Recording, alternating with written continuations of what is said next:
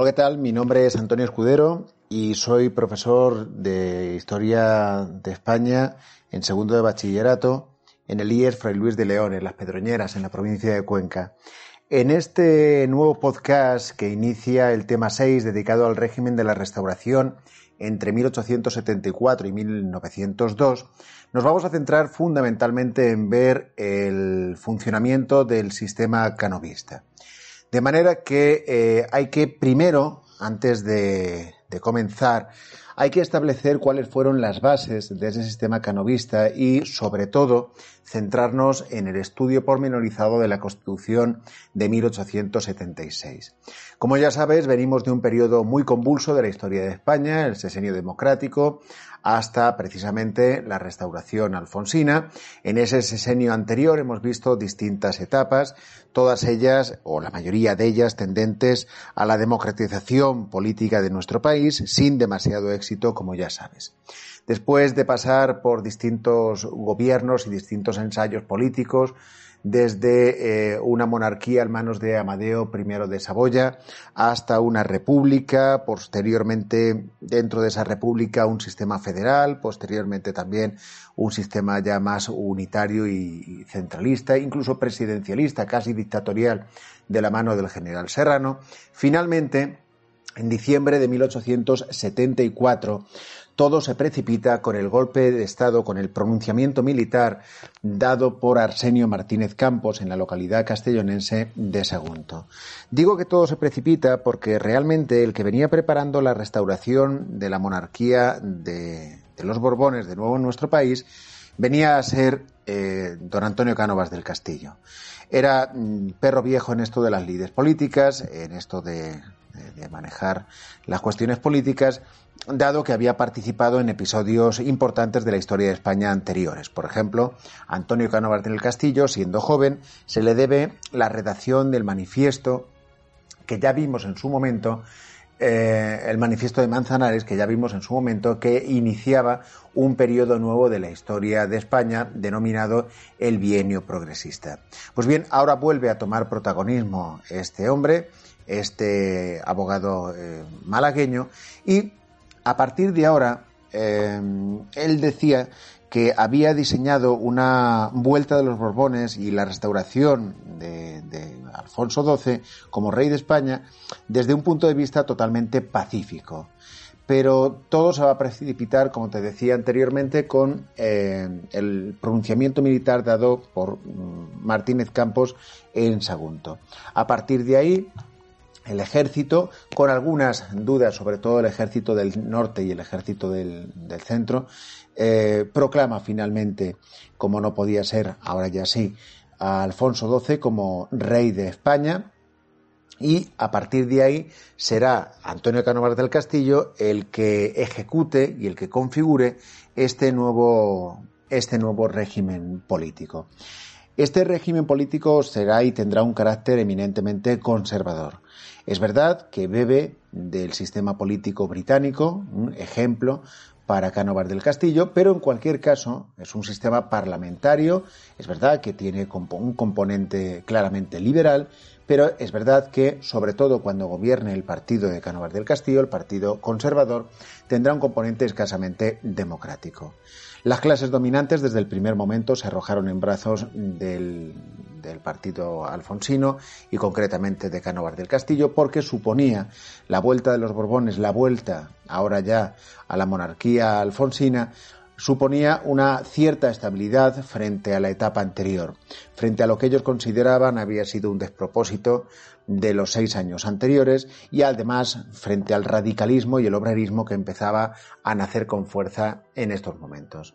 Cánovas del Castillo es eh, consciente también de los problemas que ha tenido la etapa anterior, no me refiero al sesenido democrático, sino a la etapa justo anterior, es decir, al reinado de Isabel II y en ese reinado de Isabel II pues se dieron distintos problemas que había que superar. Entre ellos, por ejemplo, la falta de alternancia política, dado que Isabel II, sabéis, y sabes ya que siempre mm, eh, ordenaba y mandaba gobierno al partido moderado. Y en este caso, pues eh, ninguneaba y arrinconaba siempre a otros partidos como pudiera ser el Partido Progresista. También es cierto que había que acabar con un segundo problema, que era el constante intervencionismo de los militares en la vida política de nuestro país. Los militares habían provocado constantemente pronunciamientos militares y eso, mm, en un sistema político eh, europeo ya, como pretende ser el español, no podía ser. Y por último, en este caso, hay que también tener en cuenta que eh, Cánovas del Castillo pretende acabar con los enfrentamientos civiles y el continuo recurso a la violencia que ejerce el pueblo español en las calles. Así que, por todo y con todo eso, pues precisamente Cánovas del Castillo eh, se propone dos objetivos a alcanzar. El primero de ellos es elaborar una constitución que, digamos, vertebre el sistema político del bipartidismo que va a diseñar. Y por último, también pretende eh, pacificar el país poniendo fin a dos guerras. A, por un lado, la guerra de Cuba y por otro lado, la guerra carlista. El cantonalismo ya había finalizado con la dictadura de Serrano en la etapa anterior. Pero sí es verdad que los carlistas y Cuba son dos grandes problemas heredados del pasado y que se continúan en estos momentos también. Hay que tener en cuenta que si hablamos, por ejemplo, de la Constitución de 1876, una de las constituciones más longevas que vamos a tener en la historia de España, dado que va a estar plenamente vigente hasta el golpe de Estado dado por Miguel Primo de Rivera en 1823. Pero esta Constitución de 1876 es un texto un tanto ecléctico, es decir, suma algunos elementos de la Constitución moderada de 1845 con algunos otros elementos de la Constitución más democrática de 1869. Su duración, su extensa duración, bueno, se debe fundamentalmente a una palabra, un término que es el de consenso. Este texto expresó el contexto existente entre la clase política entonces dominante y al mismo tiempo sirvió de plataforma política común a los dos grandes partidos políticos que van a, que van a componer eh, la vida política. Por un lado el Partido Conservador y por otro lado el Partido Liberal. Aunque de esto, de los dos grandes partidos, hablaremos ahora a continuación. Este texto, es verdad, el texto constitucional de 1876, la Constitución, tiene también un carácter muy conservador, porque defiende valores muy tradicionales como la familia, la religión y la propiedad, al tiempo que defiende la soberanía compartida entre la corona y las Cortes. La corona en este caso, el rey, tenía un papel político moderador, pero tiene al mismo tiempo también la potestad de hacer las leyes y tiene la potestad también, el poder, de poder nombrar al Ejecutivo, al presidente del gobierno y a los ministros. Las Cortes, por su lado, bueno, pues las Cortes en esta Constitución son bicamerales, están formadas por dos cámaras, por el Congreso de los Diputados, elegido por un sufragio más o menos restringido según el partido político que gobierne en cada momento y por un Senado también. En el caso del Senado es distinto, porque en el caso del Senado, bueno, el Senado no es que sea del todo elegido, sino que más bien el Senado se compone fundamentalmente por senadores de derecho propio, senadores vitalicios que eran nombrados por el rey y senadores elegidos, eso sí, por sufragio muy, muy restringido. La ley electoral, hemos dicho anteriormente, que eh, deja abierto el sufragio a un porcentaje mayor o menor en función del partido gobernante en cada momento. Así, por ejemplo, con Cánovas del Castillo, el sufragio va a ser muy restringido en función de los, de los saberes de cada uno de los ciudadanos, es decir, será un sufragio censitario, mientras que con eh, Sagasta, al frente del Partido Liberal, se aprobará en 1890 el sufragio universal masculino. Aunque si lo piensas bien, aunque se apruebe el sufragio universal masculino, dado que, y veremos a continuación, que son constantes los, eh, los amaños electorales y el pucherazo electoral, no tiene mucho sentido que eh, se apruebe el sufragio universal masculino, puesto que los resultados se van siempre a falsear. En cuanto a la religión, la Constitución de 1876 señalaba eh, el papel mm, confesional que tenía la religión católica hacia el Estado. El Estado se tenía que comprometer también a sostener, el culto y el clero, aunque dejaba la puerta abierta a esta constitución a decretar la libertad de cultos también. Con lo cual, bueno, pues eh, sí es verdad que introduce elementos anteriores de la constitución del 69. La Declaración de Derechos se dejó en manos de leyes ordinarias que, dependiendo del gobierno, en cada momento será más o menos abierta. Así, por ejemplo, los gobiernos conservadores siempre intentaron limitar los derechos fundamentalmente de imprenta, el derecho a la libertad de expresión, de asociación y también de reunión. Si hemos de destacar, por ejemplo, otro, otro elemento importante, otro elemento importante de esta época fue precisamente el empeño por pacificar tanto el territorio peninsular como más allá del territorio peninsular en Cuba. Y hubo dos principales, eh, principales escenarios que vamos a señalar. El primero de ellos va a ser la guerra carlista y el segundo de ellos va a ser Cuba. En el caso de la guerra carlista, ya sabes que es un conflicto heredado y que había empezado en 1872. Y a partir de ahí, bueno, pues la llegada al trono de Alfonso XII hace que se aumente, se aumenten los efectivos militares en la zona catalana. Eh, una vez que se tiene dominado militarmente el núcleo catalán, pues muchos efectivos son trasladados hacia la zona del actual País Vasco y de Navarra, a partir de 1875, logrando que a partir de un año más tarde, 1876, pues se firmase el manifiesto de Somorrostro. Las consecuencias eh, directas del final de la guerra carlista fueron varias. Primero, el exilio de don Carlos, es decir, de Carlos, de Carlos VII, y por otro lado, de la abolición también del régimen foral vasco.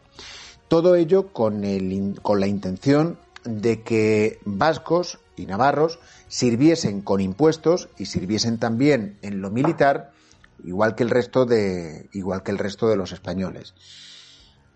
Pero es verdad que dos años más tarde, en 1876, bueno, se dotó al País Vasco y, a Navarra, a la zona de las Vascongadas, se les dotaron de una, de una cierta autonomía fiscal eh, con el nombre de los conciertos económicos vascos.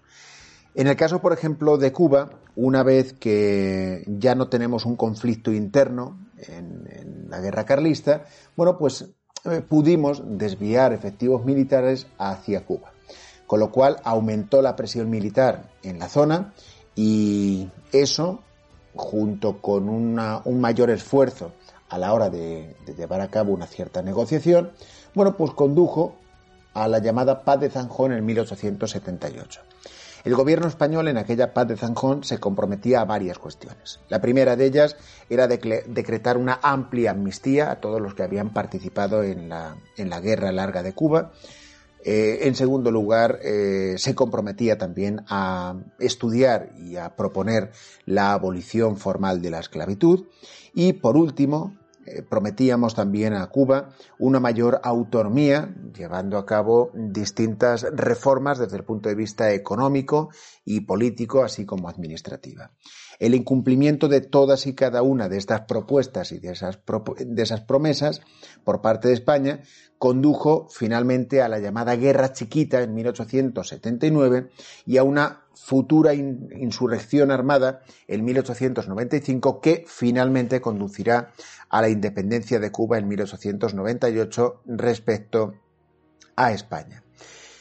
Ya hemos estudiado, como ves, la Constitución de 1876, ya hemos visto también cuáles eran los grandes problemas a superar de la política española, ya hemos visto también, en pos de pacificar el país, los esfuerzos militares en la guerra de Cuba y en el conflicto carlista, y has de saber también que los pilares del sistema canovista para que todo esto funcione, habíamos de contar con tres pilares fundamentalmente, que eran por un lado, la corona, los partidos dinásticos y el ejército. En el caso de la corona, es verdad que la corona se decidió eh, durante esta época militarizarla. Es decir, al frente del ejército se identifica al rey como cabeza y símbolo de este ejército. Todo ello en pos de alejarlo de la vida política, alejarlo no al rey, alejar al ejército de la vida política y supeditarlo al poder civil, con el fin, como te he dicho al principio de este, de este podcast, de poner fin, de manera definitiva, a los pronunciamientos militares. Otro pilar, hemos dicho, la corona, hemos señalado también el papel que tiene el ejército para alejarlo de la vida política y poner fin a los pronunciamientos y otro de los pilares son los partidos dinásticos, que han de garantizar la gobernabilidad de nuestro país gracias a la alternancia de los partidos, por un lado conservador y por otro lado del partido liberal. De los partidos políticos de esta época hay que podríamos hablar mucho, pero en este caso digamos que en el sistema político de la restauración el diseño de Cánovas del Castillo va a garantizar la alternancia de dos grandes partidos políticos. Por un lado el Partido Conservador y por otro lado el Partido Liberal. Ambos partidos políticos son defensores y se ponen de acuerdo en una serie de cuestiones. Por ejemplo, Ambos partidos políticos son defensores de la monarquía en manos de los Borbones. Son alfonsinos. En segundo lugar, ambos partidos políticos son defensores del cumplimiento y el sostenimiento de la Constitución de 1876. Son defensores también de la defensa de la propiedad privada, de un Estado liberal, unitario y centralista. Pero a partir de ahí, a partir de ahí hay muchas diferencias entre unos y otros. Tenemos por un lado el Partido Conservador de Cánovas del Castillo. Este Partido Conservador de Cánovas del Castillo aglutina en torno a sí a los sectores más conservadores y tradicionales de la sociedad española. Son los burgueses terratenientes, la aristocracia, los militares de elevada graduación.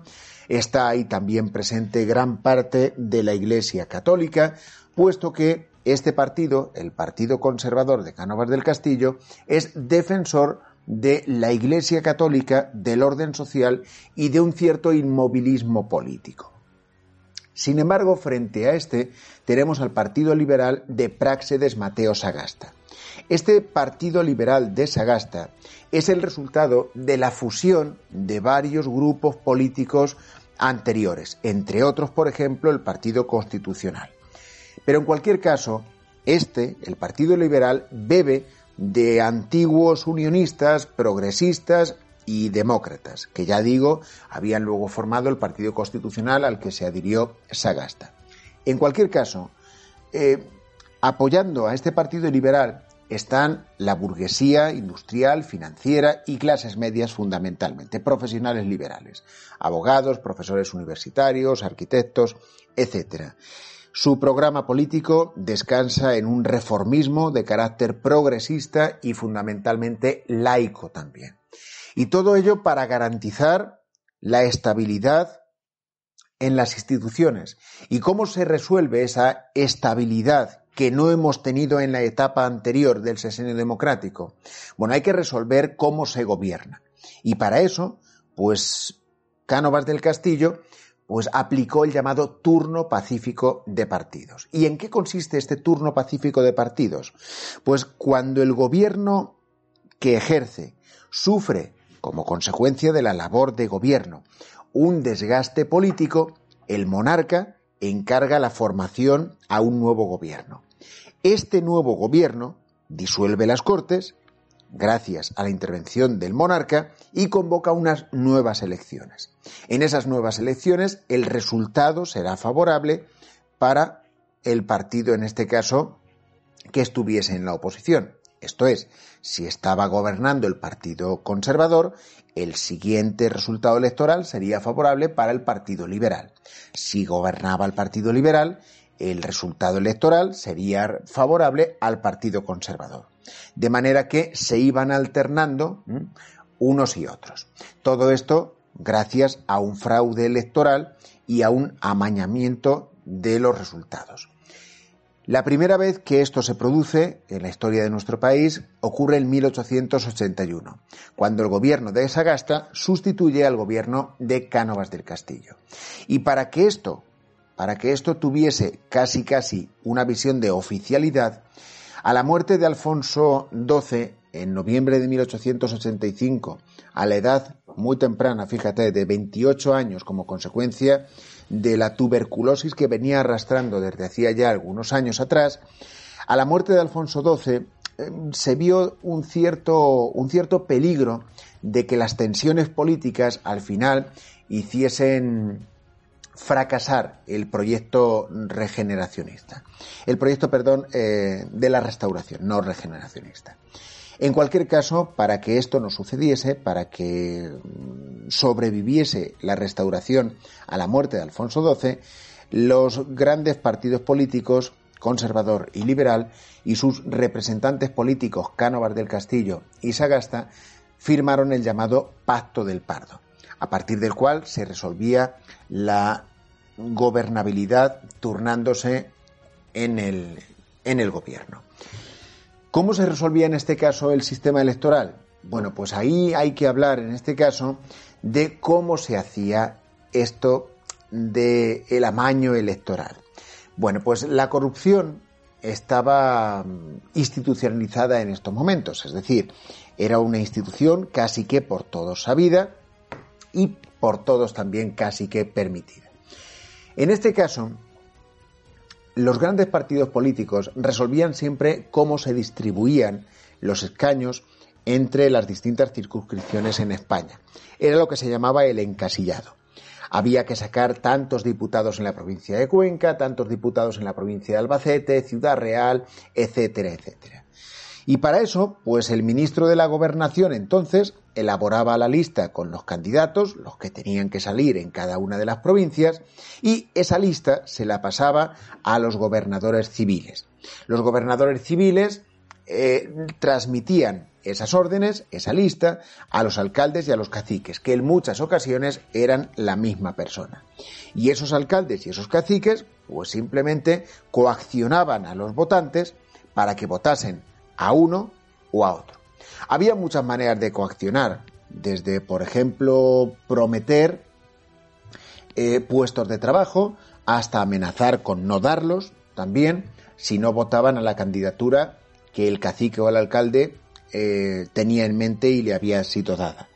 Había otras maneras también, como por ejemplo, pues no sé, en Asturias se cuenta que uno de los caciques y alcaldes libró de los servicios militares a la población de, Asturias durante algunas, siempre en periodos electorales. Había maneras de, por ejemplo, prometer la llegada del tren, del ferrocarril, a un municipio para que todos los vecinos del municipio votasen a esa determinada candidatura. Y cuando todo esto no funciona, cuando no funciona, pues se pueden acudir a trampas y pucherazos electorales, desde la falsificación del censo, la manipulación de las actas, la compra de votos, desde, por ejemplo, eh, el que eh, la falsificación del censo eh, acudiendo a, a, que los lázaros las personas ya difuntas pudieran, pudieran votar. Bueno, había muchas prácticas.